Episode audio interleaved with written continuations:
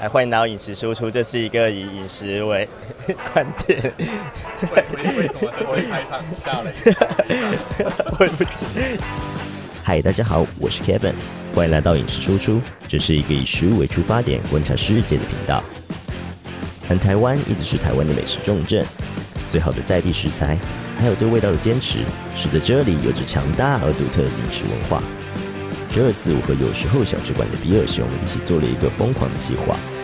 我们要从台北出发，用三天的时间从嘉义、台南、高雄，最后到屏东，品尝各种在地的美味料理。欢迎大家跟着我们一起进行这趟吃到差点出人命的美食之旅。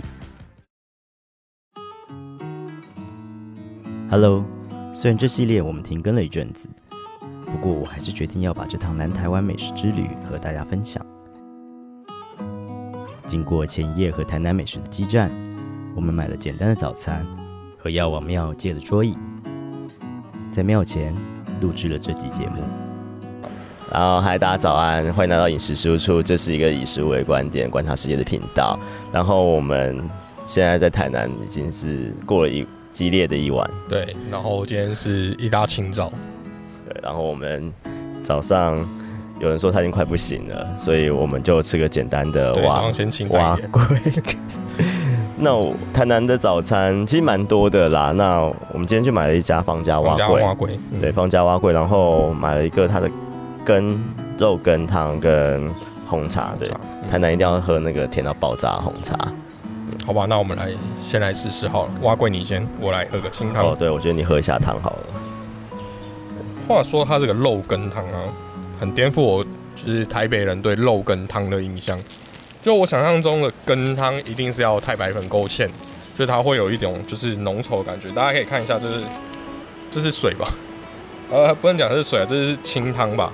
就是羹汤应该是要浓的，可是它的确是有肉羹在这边。那它这个肉羹的颜色啊，就我觉得就很像那个石目鱼丸羹的那种。应该是白肉啊，嗯，对，应该是肉，因为它有鱼丸汤。试试看，它比较像肉浆，而不是那种我们说那种刺肉根的那种。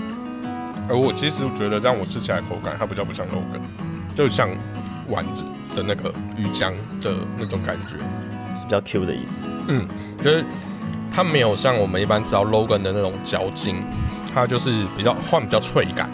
我是觉得它比较脆感，其实硬要说吃起来真的蛮像石目鱼丸的。你不会到南部都觉得什么都是石目鱼做的吧？不是不是不是，还是你去问他，真的有只是石木鱼？没有啊，应该我觉得应该不是石木鱼，它没有石木鱼的味道，它吃起来像鱼丸，就是那种鱼丸的脆感。然后它的那个就是肉浆是没有调味的，我觉得蛮淡的，就是很真的很清淡。然后这个汤就很很一般的大骨汤吧，大骨鸡汤或大骨排骨汤。然后它呃一点点的胡椒调味。嗯，算是很清爽，口感口感不会偏甜，我觉得这个这个平衡蛮好的。清汤还还会偏甜？我以为清汤也会偏甜啊，像那个浮水鱼羹汤就真的蛮甜哦。有些会用甘蔗去做汤底啦，哦，因为他们有些牛肉汤店也是用甘蔗去煮，对，用白甘蔗。但这个这个热汤喝起来蛮舒服的，在这个清晨。OK，我这个蛙桂的话，其实我本身也不是一个很爱吃蛙桂的人。哦，可是我上次就是不小心买了这家之后，我就觉得有我可以吃的蛙桂。你认为传统的蛙桂的口感应该是这样？没有，因为我们昨天好像有聊到，我我妈就是买了两个月的蛙桂给我吃，所以我觉得蛙桂是一个很可怕的东西。哦，所以我觉得是这个蛙桂，我觉得是蛮特别的啦。然后，嗯，一般蛙桂都白白的，对对，它我们在台北吃的蛙桂白白，然后油葱有些是油葱味基底的，然后。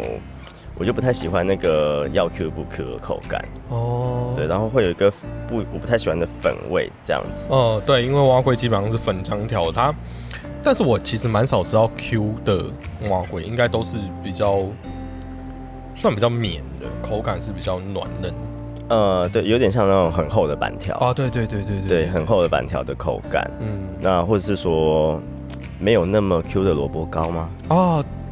对对，没有那么对，有比较像那样子。那它这个的话，我觉得它是比较偏硬的瓦柜，嗯，然后它里面的料我觉得很好吃，哦 我觉得重点是料。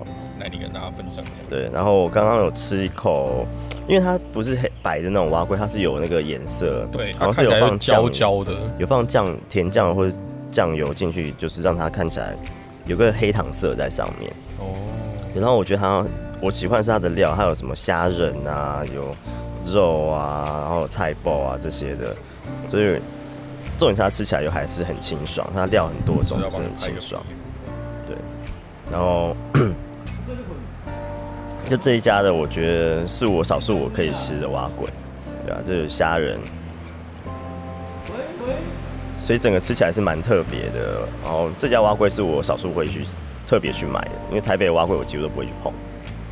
我刚才看你在那个就是夹蛙柜的那个途中，我觉得它的成分的组成跟我真的也印象中的蛙龟是不一样的。对，跟我们在台北吃的蛙龟不太一样。因为通常我们蛙龟是不太有这么韧性，就应该讲说，你通常来讲，你不管用筷子或者是汤匙这样划过去，它应该就是分开来的。对对对对对，对，我觉得你可以吃吃看、啊，你吃那好个没有蒜泥那一边，没有蒜泥那一边，你可能你现在早上的胃比较舒舒适一点。然后看它有这个卤肉，它里面是有卤肉的，就它每个料都很认真的去，它虽然是配料，可是它配料都是先处理过，不会说哎、就是一些干货泡发，嗯。然后随便煮个肉就丢进去这样子，嗯，跟台北的口感是有我觉得刚才你你用萝卜糕形容就是我们正常蛙龟的口感，嗯。我觉得在带入这个的时候，你其实也是可以用萝卜糕形容这个，它就是比较韧性的萝卜糕。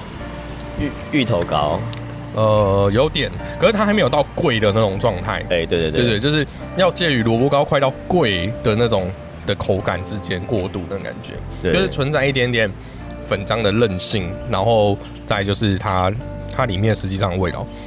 但我觉得它，因为我想象中的那种，就是之前在台湾有吃到另外比较古早的萝卜糕，它就会里面有很多很丰富的配料，例如说肉丝啊，然后香菇啊，甚至有一些有萝卜干之类的。然后有一种是纯桂，哦然后淋卤肉汁，哦，对对对对对对，也有这一种的形式。嗯，对，我觉得蛮特别的。那你要试一下你的古早味哦对，就觉得在在台南吃早餐就一定要红茶，红茶是呃能量开启的一个钥匙一样。爆甜，爆甜吗？就古早味红茶的甜，满糖 满糖满糖甜，就对。可是古早味红茶就是有一个麦香吗？或者是说有一点那个焦糖糖蜜的感觉？哦，对，就麦香加那个糖蜜的感觉，我觉得就是会是一个让人很怀念、很熟悉的味道，会让人家喝了之后觉得很安心，就是一个很安心的感觉。